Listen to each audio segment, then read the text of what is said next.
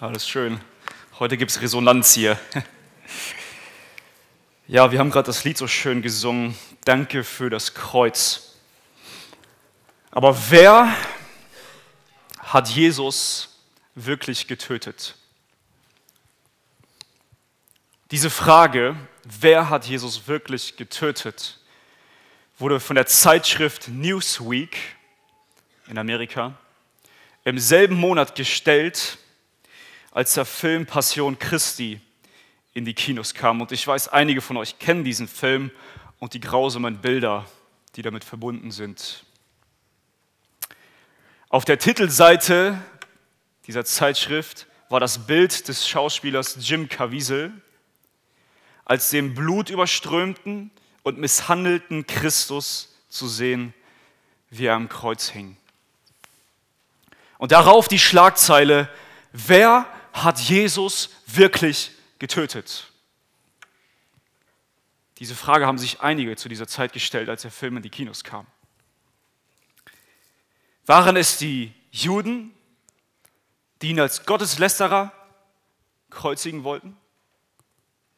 Waren es die römischen Soldaten, die ihn auspeitschten, anspuckten, die Dornkrone aufsetzten und ihn durchbohrt von Nägeln an das Kreuz hefteten? War es insgesamt die Menschheit? Wer ist verantwortlich für die Tötung unseres Messias? Wer ist verantwortlich dafür? Und dieser Frage gehen wir heute auf den Grund. Wir wollen uns heute einen Bibeltext im Alten Testament anschauen. Und es ist nicht irgendein Bibeltext, sondern es ist ein Text, wo der Messias sehr deutlich symbolisch dargestellt wird. Und das ist fast nirgendwo anders so deutlich wie auf dem Berg Moria, wo Isaak willig auf dem Altar lag. Und ich bitte euch, wenn wir jetzt den Text lesen, nach Möglichkeit mit mir zu stehen. Und dann lesen wir den Text und dann können wir uns wieder setzen. 1. Mose, Kapitel 22, Vers 1 bis 19. Das Wort des Herrn. Und es geschah nach diesen Begebenheiten, da prüfte Gott den Abraham und sprach zu ihm, Abraham. Und er antwortete, hier bin ich. Und er sprach, nimm doch deinen Sohn, deinen einzigen, den du lieb hast, Isaak, und geh hin in das Land Moria und bringe ihn dort zum Brandopfer dar, auf einem der Berge, den ich dir nennen werde. Da stand Abraham am Morgen früh auf und sattelte seinen Esel, und er nahm zwei Knechte mit sich und seinen Sohn Isaak, und er spaltete Holz zum Brandopfer, machte sich auf und ging hin an den Ort, den ihm Gott genannt hatte. Am dritten Tag erhob Abraham seine Augen und sah den Ort von ferne. Da sprach Abraham zu seinem Knechten, bleibt ihr hier mit Esel, ich aber und der Knabe wollen dorthin gehen und anbeten, und dann wollen wir wieder zu euch kommen. Und Abraham nahm das Holz zum Brandopfer, legte es auf seinen Sohn Isaak. Er aber nahm das Feuer und das Messer in seine Hand, und sie gingen beide miteinander. Da sprach Isaak zu seinem Vater Abraham, mein Vater. Und er antwortete, hier bin ich, mein Sohn. Und er sprach, siehe, hier ist Feuer und Holz. Wo ist aber das Lamm zum Brandopfer? Und Abraham antwortete, mein Sohn, Gott wird für ein Lamm zum Brandopfer sorgen. Und sie gingen beide miteinander. Und als sie an den Ort kamen, den Gott ihnen genannt hatte, baute Abraham dort einen Altar und schichtete das Holz darauf. Und er band seinen Sohn Isaak und legte ihn auf den Altar oben auf das Holz. Und Abraham streckte seine Hand aus und fasste das Messer, um seinen Sohn zu schlachten. Da rief ihm der Engel des Herrn vom Himmel her zu und sprach, Abraham, Abraham. Und er antwortete, hier bin ich.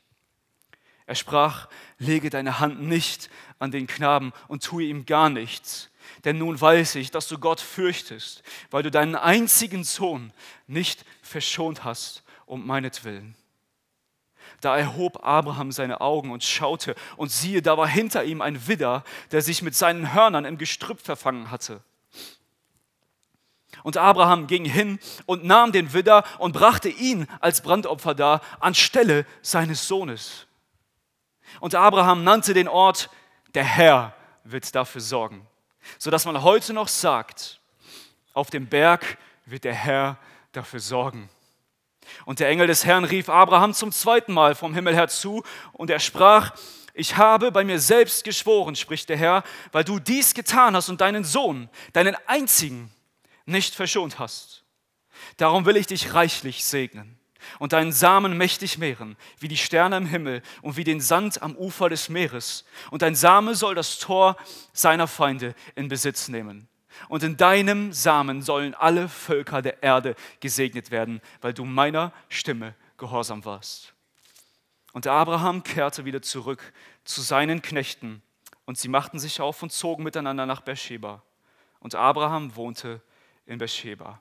Amen. Ihr könnt euch setzen.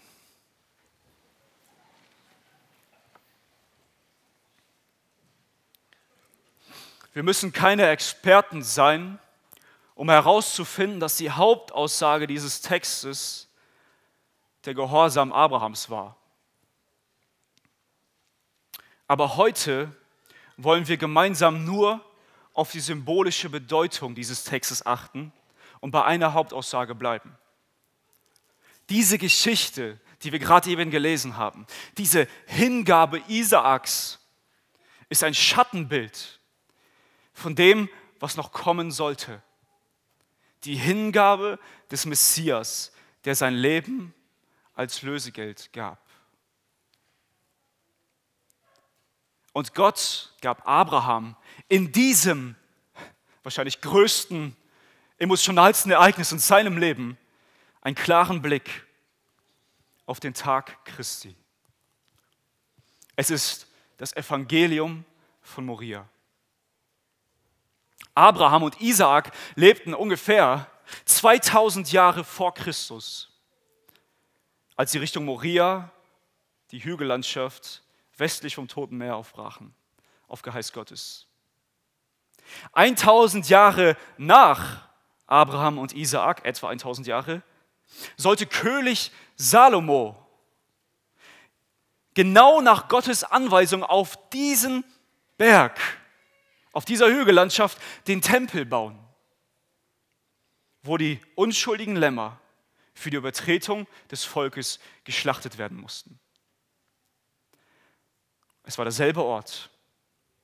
Und noch einmal 1000 Jahre danach starb das makellose Lamm Gottes auf der Schädelstätte Golgatha im selben Gebirge Moria. Moria bedeutet, Gott wird ersehen, Gott wird sorgen. Und genau das tat Gott. Er ersah ein Opfer, das ein für alle Mal die Schuld bezahlen sollte. Und bevor wir uns lange mit diesen Zahlen, Daten und Fakten aufhalten und unsere wertvolle Zeit verloren geht, werden wir zuerst einen Vergleich zwischen Jesus und Isaak machen und danach als zweites will ich zeigen, dass das Opfer Christi weit über dem hinausragt, was Isaac betrifft. Und dieses Schattenbild. Und dann und gemeinsam werden wir jetzt herausfinden, wer Jesus wirklich getötet hat. Und als erstes will ich auf dieses eine klitzekleine Wort stehen bleiben, was so viel Wert besitzt. Ein einziger Sohn. Abraham hatte nur einen einzigen Sohn. Nimm doch deinen Sohn, deinen einzigen, den du lieb hast. Die Bibelkenner unter uns, die wissen, dass es extrem viele Strapazen um diesen einzigen Sohn gab. Wie lange mussten Abraham und Sarah warten auf diesen einzigen Sohn? Wie oft haben sie schon die Hoffnung verloren von Gottes Verheißung. Und als, als es zu spät war, als alle Hoffnung verloren war, kam er wie ein Wunder. Stellt euch einmal vor, was das für ein Wunderkind für Abraham sein musste. Ihm, auf dem alle Verheißung ruht. Ihm, diesen einzigen Sohn, den er hat, der noch bei ihm ist. Stellt euch einmal vor, bitte stellt euch das im Geiste vor, was für Qualen Abraham gehabt haben muss, was für Zweifel und was für Ängste, diesen einzigen Sohn als Opfer zu geben. Unser beliebter Spurgeon, er sagte einmal in einer Predigt, wo es um denselben Text ging, folgenden Satz. So teuer wie das eigene Leben ist im Herzen des Vaters das eigene Kind. Kein Gold aus Ophir, keine funkelnden Edelsteine Indiens können damit verglichen werden. Die meisten Familien hier unter uns, und dafür können wir dankbar sein, haben mehr als nur ein Kind. Aber euch, die ihr mehr als nur ein Kind habt, wie schwer würde es euch fallen, auch nur eines herzugeben? Das allein wäre schon großer Kummer, ein Kummer, den nicht jeder so ohne Macken und Schramm überleben würde. Wie groß aber wäre dein Kummer, wenn du nur ein Kind hast, von dem du dich trennen müsstest? von dem du wüsstest, in drei Tagen ist es tot. Und ich hoffe, ihr versteht, was ich mit euch machen möchte. Lasst uns doch einmal im Geiste versuchen zu verstehen, was es bedeutet, für Gott Vater seinen Sohn zu geben.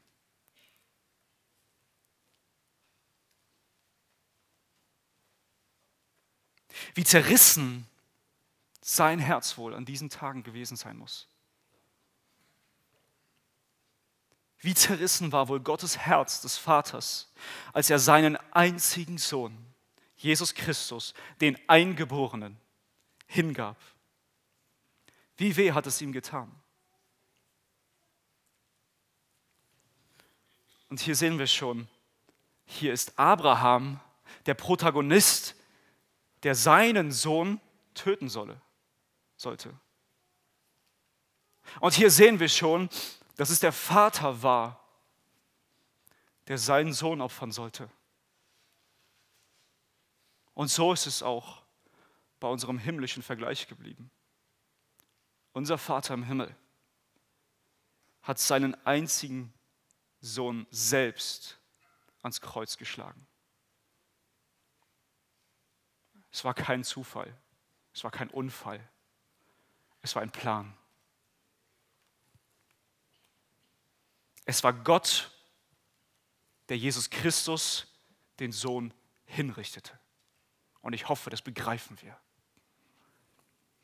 Jesaja 53, Vers 10, wir kennen diese Worte gut. Aber lasst sie euch einmal durch euren Kopf gehen. Aber dem Herrn gefiel es, ihn zu zerschlagen er ließ ihn leiden. Es gefiel Gott, ihn zu zerschlagen, seinen Sohn, obwohl sein Herz so zerrissen war. Und wenn jemand denkt, dass Gott durch diese Geschichte ein grausamer Gott ist, der bedenke, warum er das getan hat. Warum hat es Gott gefallen? Warum hat er ihn zerschlagen, obwohl sein Herz zerrissen war? Manch einer würde vielleicht sagen, das ist doch krank.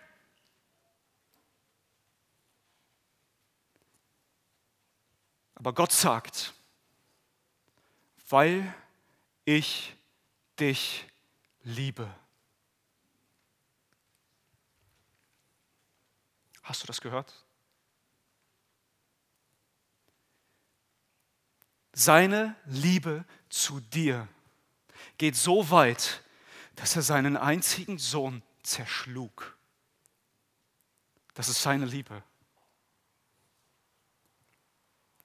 Seine Liebe zu dir geht so weit, dass er seinen heiligen, gerechten Zorn über Sünder wie dich und mich an seinen einzigen gelebten Sohn ausgoss, bis es ihn gänzlich aufrieb und er schrie, mein Gott, warum hast du mich verlassen?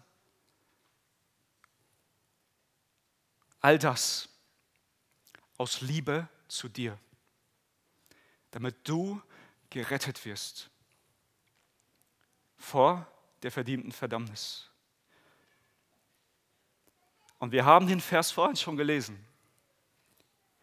Denn so hat Gott die Welt geliebt, Johannes 3:16. Denn so hat Gott die Welt geliebt, dass er seinen eingeborenen Sohn gab, damit jeder, der an ihn glaubt, auf diese Botschaft vertraut, nicht verloren geht, sondern ewiges Leben hat. Wie tief, und ich weiß, es ist nicht in Worte zu fassen, wie tief muss Gottes Liebe zu dir sein? Er, der selbst seinen einzigen liebsten Sohn nicht verschonte. Welche Anwendung ist hier angebracht? Sieh diese Liebe in Person an. Nimm diese Liebe für dich gerne an, fröhlich, denn sie ist kostenlos. Bete diesen Gott der Liebe an. Hisse deine weiße Fahne in die Luft und lass deine Mauern des Stolzes fallen. Und gib dich seiner Liebe ganz hin. Und an dieser Stelle reicht diese Parallele nicht mehr aus. Denn Jesus war in seiner Göttlichkeit dem Vater von Ewigkeit her mehr ein Sohn, als Isaak es Abraham je sein könnte. Jesus war in seinem Wesen als Mensch rein und heilig. In ihm ist die ganze vollkommene Fülle Gottes gefunden worden. Er war ein guter Sohn, der einzige, auf den dieses Wort gut zutreffen würde. Er hatte wohl, Gott hatte Wohlgefallen an ihm. Dies ist mein geliebter Sohn, an dem ich Wohlgefallen habe. Und dennoch verschonte er ihn nicht. Er machte ihn als Stellvertreter für uns Sünder. Er machte ihn zum Fluch für uns. Das ist aber nicht die einzige Parallele in diesem Text. Es gibt noch eine. In dieser Geschichte ist Isaak ein junger, An, junger Mann. Man schätzt so ungefähr zwischen 16 und 20 Jahre. Und wir wissen nicht viel von ihm, aber hier in der Geschichte kommt er rüber als ein liebenswürdiger und gehorsamer Sohn.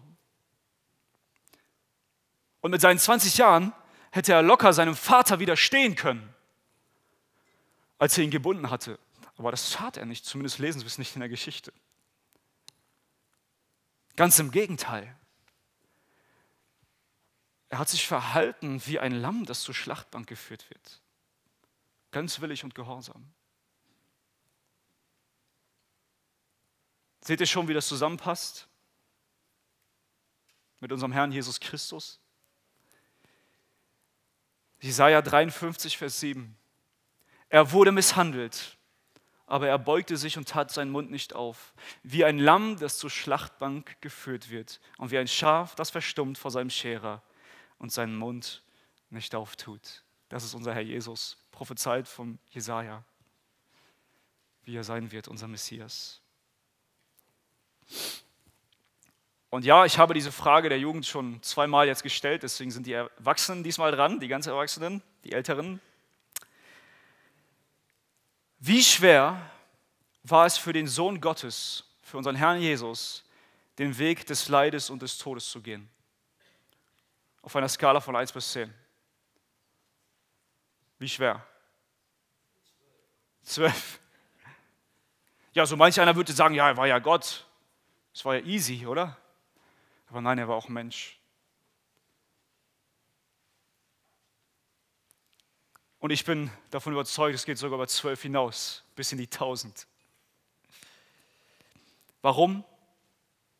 Warum war es für ihn so schwer? Wir haben es vorhin schon gehört. Es trifft genau dieselbe Kerbe. Im Garten Gethsemane wird es deutlich, wie schwer es dem Sohn fiel. Und lass uns mal in den Garten Gethsemane gehen und, und sehen, was da passiert ist. Wir kennen Jesus als starken Mann, der Kranke heilt, Lahme gehen lässt, Blinde wieder sehen lässt. So kennen wir Jesus aus der Bibel, oder? Was ist da im Garten Gethsemane los? Furcht, Zittern. Ein ganz anderer Jesus, der wusste, dass er bald sterben wird. Aber es war nicht die Angst vor seinem körperlichen Tod, nein, das war es nicht. Davon bin ich überzeugt, es war nicht die Angst vor seinem körperlichen Tod. Es war auch nicht die Angst vor den Pharisäern oder den Römern, die Angst davor, dass seine Jünger ihn bald verlassen werden und er ganz einsam sein wird. Nein, das war es nicht. Es war auch nicht die Angst vor den körperlichen Qualen und den leiblichen Tod. Nein, es war die Furcht, das Grauen und das Zittern und der Schrecken davor, Gottes Zorn zu spüren und von seinem Vater seinem lieben Vater verlassen zu sein. Jesus war so bestürzt, dass er zu Boden fiel, sich flach ausstreckte und betete. Aber Vater, lieber Vater, alles ist dir möglich. Nimm diesen Kelch von mir. Doch nicht, was ich will, sondern was du willst. Was ist das für ein Kelch, von dem der Sohn vor dem der Sohn sich so fürchtet. Es ist der Kelch des Zornes Gottes, bei dem die Nationen wanken werden, wenn sie davon trinken. Es ist der Zorn Gottes über deine und meine Verfehlungen, über unsere Rebellion, unser Unglaube. Dieser Kelch enthält die ganze Wucht und Intensität von Gottes heiligem Zorn, der gegen die gesamte Sünde ausgegossen wird. Und dieser Kelch ist eigentlich dein Kelch und mein Kelch. Und da, in diesem Garten, kurz vor dem Tod, schaut er in diesen Kelch hinein, der gefüllt ist mit Feuer, Schwefel und Glutwind. Und er wird schwach und zitternd, denn er weiß, dass der Vater diesen Kelch für ihn bestimmt hat. William Lane merkt zu dieser Stelle an, Jesus betrat den Garten, um vor dem Verrat noch einmal kurze Zeit mit dem Vater Gemeinschaft zu haben. Doch vor ihm öffnete sich nicht der Himmel, sondern die Hölle. Und diese Hölle, Leute, die war so grausam, dass er, dass er anfing, seinen Vater nach einem Ausweg zu fragen. Gibt es eine Alternative? Gibt es eine Möglichkeit, das irgendwie zu umgehen? Aber wie wir es vorhin gehört haben, was hat Gott geantwortet? Nichts. Schweigen.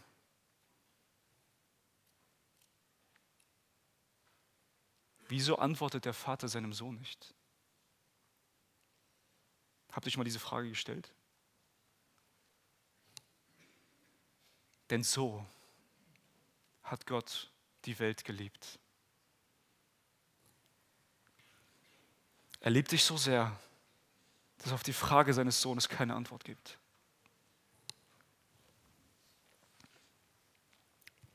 Doch nicht das, was ich will, sagt Jesus dann, sondern was du willst. Jesus kennt seinen Auftrag.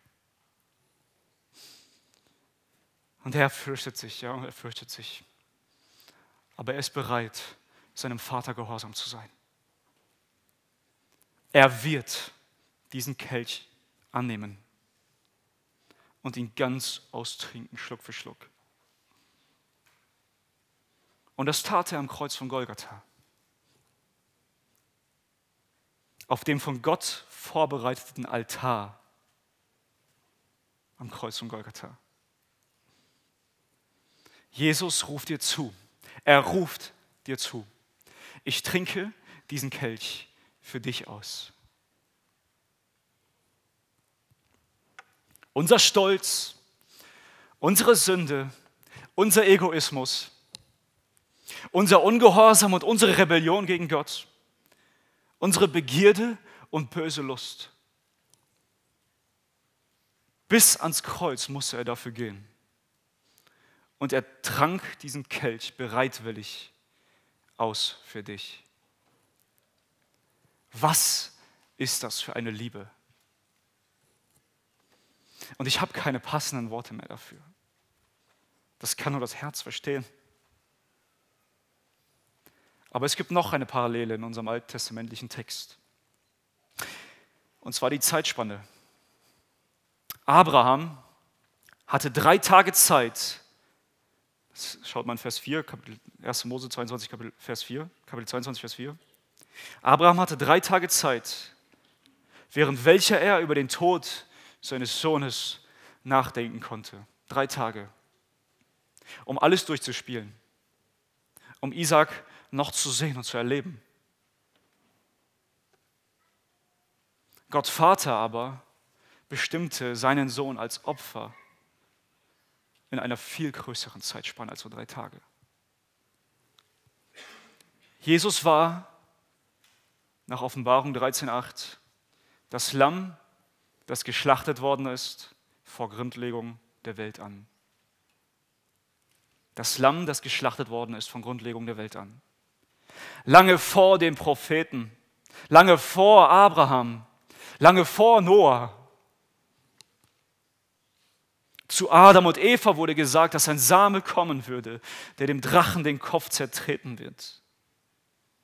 Von Ewigkeit her waren Vater, Sohn und Geist eins. Wie viel Zeit in Gemeinschaft und Liebe sind da verstrichen? Und ihr wisst, dass es keinen Sinn macht, die Frage zu stellen, wie viel Zeit, oder? Aber der Ratschluss der Gottheit stand fest. Der Sohn wird verlassen werden und sterben. All die Jahrhunderte durch wusste Gott bereits, wusste Gott bereits, was passieren wird. Es war geplant. Und es scheint so, als ob er Abraham einmal nur ansatzweise zeigen wollte, was es heißt, wenn der Vater seinen Sohn gibt. Dass der Mensch das ein bisschen nachempfinden kann. Menschlich gesprochen natürlich. Und so wie Abraham alles für die Opferung vorbereitete, so hat Gott durch die Jahrhunderte hindurch alles für das Erlösungswerk vorbereitet. Die ganze Geschichte läuft auf diesen einen Punkt hinaus, das Kreuz. Der Dreh- und Angelpunkt der Menschheitsgeschichte, beziehungsweise eher Gottes Geschichte. Alles, was passierte, alles, was jetzt gerade passiert und alles, was passieren wird, das Kreuz ist das Zentrum. Und unser Herr Jesus ist das Zentrum dieser Geschichte. Gott hat alles vorbereitet auf diesen Tag hinaus. Und es gibt noch eine Parallele in unserem Text. In Vers 6 sehen wir, dass Abraham das Holz auf Isaac legte. Isaac trug das Holz auf dem Berg.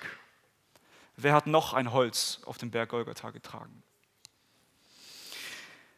Jesus trug das Kreuz, zumindest stückweise.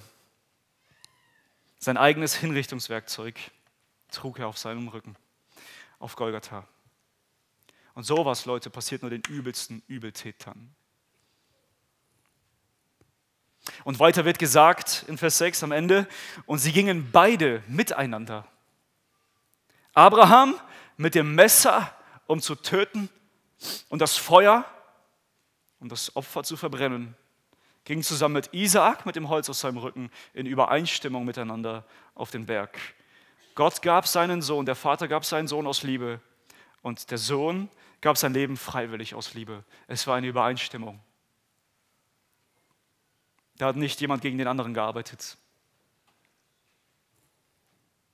Und ein weiterer Vergleich ergibt sich auf dem Berg, als der Altar fertig gebaut war, in Vers 9. Isaak wurde von seinem Vater gebunden. Isaak wurde, Jesus wurde weder von den Römern, noch von den Juden, noch von Satan gebunden. Denn er selbst sagt an einer, Stelle, an einer Stelle zu Pilatus, du hättest keine Vollmacht über mich, wenn sie dir nicht von oben her gegeben wäre.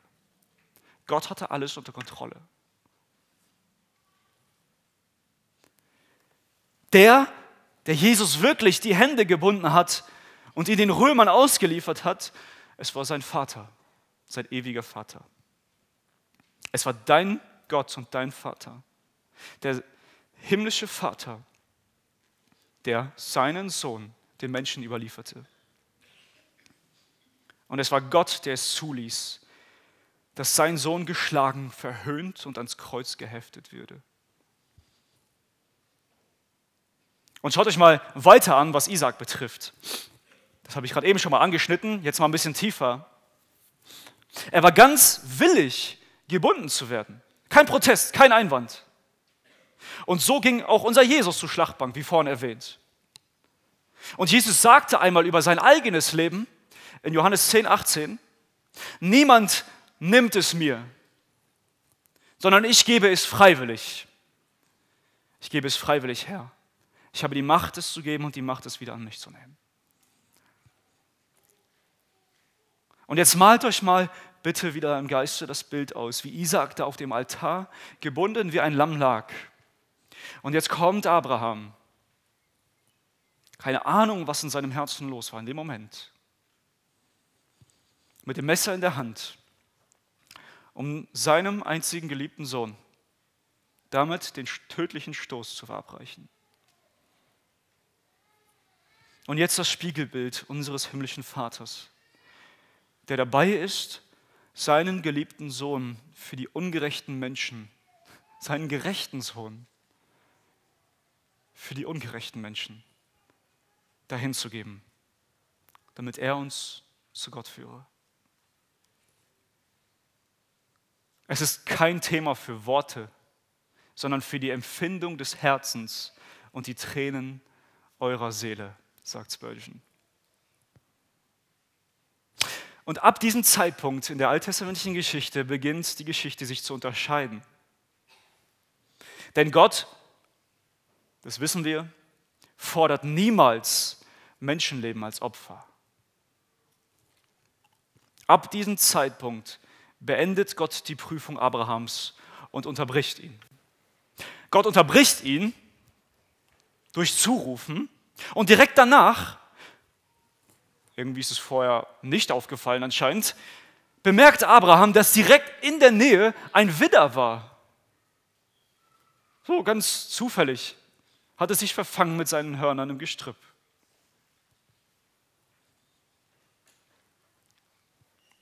Seht ihr, Isaaks Tod, und das wissen wir, hätte keinen Unterschied gemacht für die Sünden der Welt. Er war ein Mensch wie du und ich, von Adam her. Er war befleckt mit der Schuld und Sünde dieser Welt. Und er hätte niemals für uns sterben können. Sein Blut hätte nicht im Ansatz gereicht. Aber indem Abraham plötzlich diesen Widder sieht, versteht Abraham vielleicht noch tiefer das, was er vorhin schon wagte zu sagen als er zu Isaak sagte in Vers 8, mein Sohn, Gott wird für ein Lamm zum Brandopfer sorgen. Und Gott sorgte dafür, dass anstelle von Isaak ein anderer stirbt und Sühnopfer wurde. Damals war es ein Widder und später ist es unser Herr Jesus Christus geworden, der unseren Platz einnahm. Und so nennt man den Ort Moria. Und so kommt der neue Name Gottes ins Spiel, den Abraham Gott gibt. Jahwe Jireh. Gott wird sorgen. Gott wird ersehen.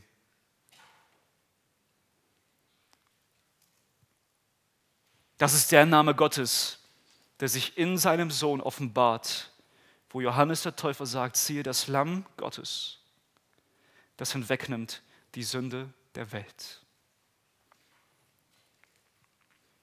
Sorge dich nicht, denn Gott sorgt für dich.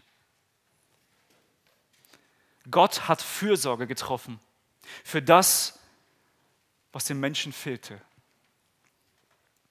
Und zwar die Gerechtigkeit vor ihm. Isaak war unrein befleckt und als Nachkomme Adams ein Erbe der Sünde. Jesus war rein makellos und der Erbsünde nicht teilhaft. Und so ist Jesus hier in der Geschichte im stellvertretenden Widder wiederzufinden. Was bedeutet jetzt dieser Vergleich für uns? Was bedeutet das alles? Und ich möchte euch eine kleine Geschichte erzählen als Illustration. Ernest Gordon war im Zweiten Weltkrieg ein britischer Gefangener in einem japanischen Gefangenenlager. Und in diesem Gefangenenlager wurden Gerätschaften für die japanischen Truppen gebaut. Die, diese Gefangenen wurden gefoltert, sind ausgehungert und mussten bis zur Erschöpfung arbeiten. Und den Zahlen nach würde, schätzt man, dass ungefähr 16.000 Menschen in diesen Gefangenenlagern durch diese harte Arbeit und den Hunger starben.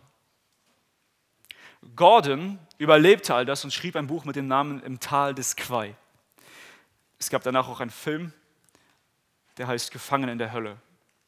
Und in diesem Buch beschreibt er einen Vorfall, der ganz tief unter die Haut geht. Am Abend eines jeden Arbeitstages kamen die Arbeiter zurück und es wurden die Werkzeuge gezählt, die ausgeteilt wurden. Ob auch alles wieder am rechten Platz ist, bevor die Arbeiter in die, äh, in die Quartiere zurückgehen konnten. Und eines Abends, sie kamen wieder von der Arbeit, behauptete ein Wärter, dass eine Schaufel fehle.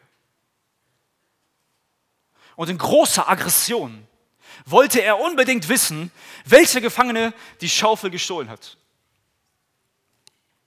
Und der Wärter, der wurde immer aggressiver, weil keiner was gesagt hat. Er wurde immer paranoider, immer misstrauischer.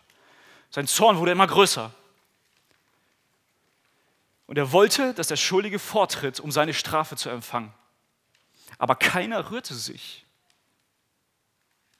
Alle sterben, schrie er dann irgendwann. Alle sterben. Und er nahm sein Gewehr und zielte auf die Gefangenen. Und in diesem Augenblick trat ein Mann hervor, nahm Haltung an und erklärte ruhig, ich war's. Und sofort erschlug der Wärter den Gefangenen. Und nachdem die Freunde seinen leblosen Körper wegtrugen, wurden die Schaufeln noch einmal gezählt. Und man stellte fest, dass gar keine Schaufel fehlte. Und ich weiß, die, die meiner Predigt auch ein bisschen kritisch zuhören, die würden jetzt, ha, irgendwas stimmt in dieser Illustration nicht. Das ist keine angemessene Illustration für die Stellvertretung Jesu Christi. Es gibt keine angemessene. Selbst die Geschichte von Abraham und Isaak sind nur Schatten von dem Wirklichen, das Erlösungswerk von Jesus Christus.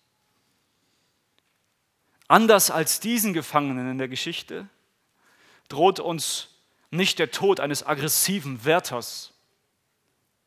Uns droht der gerechte, heftige Zorn des heiligen Gottes. Und anders als diesen Gefangenen fehlt jedem von uns die Schaufel. Beziehungsweise viel mehr als die Schaufel. Wir sind tatsächlich schuldig und verdienen Strafe. Doch der Unschuldige trat hervor, um für uns alle zu sterben. Jesus ist der Stellvertreter für Sünder wie dich und mich. Und meine Frage an dich heute, und ich bitte auch, dass du die dir selbst stellst, ist dieser Jesus auch dein Stellvertreter geworden?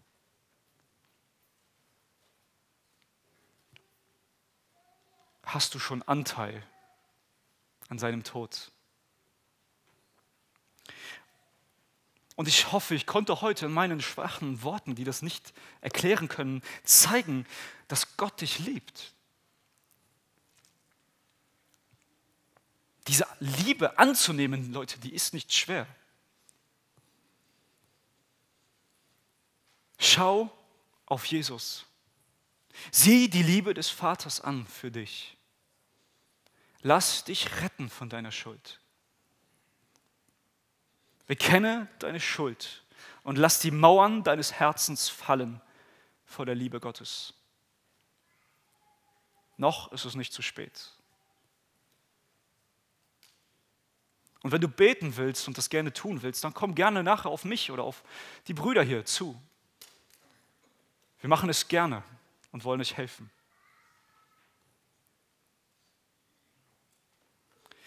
Manchmal schaut man hier in einige bekannte, wohlbekannte Gesichter in dieser Versammlung und man sieht bei dem einen oder anderen Verbitterung und Kummer. Man sieht in Gesichter, die nicht glauben können, dass Gott sie noch immer liebt. Lieber Bruder, liebe Schwester, hast du heute nicht gesehen, hast du heute nicht gehört, wie tief Gottes Liebe zu dir ist? Komm zu ihm zurück und lass dich fallen in seine Liebe. Und manchmal schaut man auch hier in bekannte Gesichter die von Sorgen gequält sind, von Zweifel und von Ängsten. Sorgen über das, was morgen kommt. Sorgen, ob Gott wirklich die Schuld vergibt. Sorgen und Zweifel, ob Gott wirklich ausreichend sorgen wird. Lasst mich euch einen Vers geben. Römer 8, 32. Er der sogar seinen eigenen Sohn nicht verschont hat, sondern ihn für uns alle dahingegeben hat. Wie sollte er uns mit ihm nicht auch alles schenken? Er hat sein Wertvollstes gegeben. Die Arme stehen offen. Für jeden. Egal was kommt. Wenn die Berge herabstürzen, wenn die Sterne herabfallen, wenn die Sonne aufhört zu scheinen. Wenn der Arzt mit der Krebsprognose kommt. Wenn du gefangen in deinem Kopf bist und vielleicht krank bist. Wenn Menschen dich vielleicht verlassen und du ganz allein bist. Oder wenn Geld fehlt und keine Besserung in Aussicht ist wenn Gott seinen eigenen einzigen geliebten Sohn nicht verschont, um dich zu erlösen, dann ist doch alles andere zweitrangig, oder? Dann können wir uns dieser Liebe rühmen, egal was passiert. Und ich will es noch einmal wiederholen. Gott liebt dich. Amen.